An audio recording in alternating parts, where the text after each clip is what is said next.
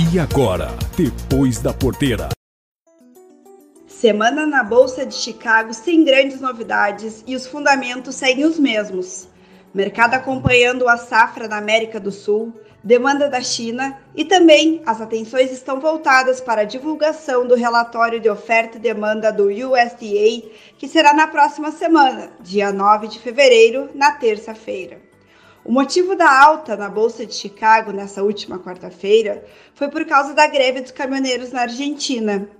E esse mês estaremos acompanhando a colheita de soja no Mato Grosso, principal estado produtor de soja do Brasil. Estamos juntos a Granel, corretora de mercadoria em Sinop, e aqui estamos verificando um atraso na colheita.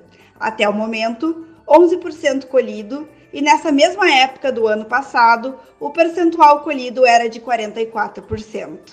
Aqui, Franciele Link, da corretora Moeda da Terra, especialmente para o programa Depois da Porteira.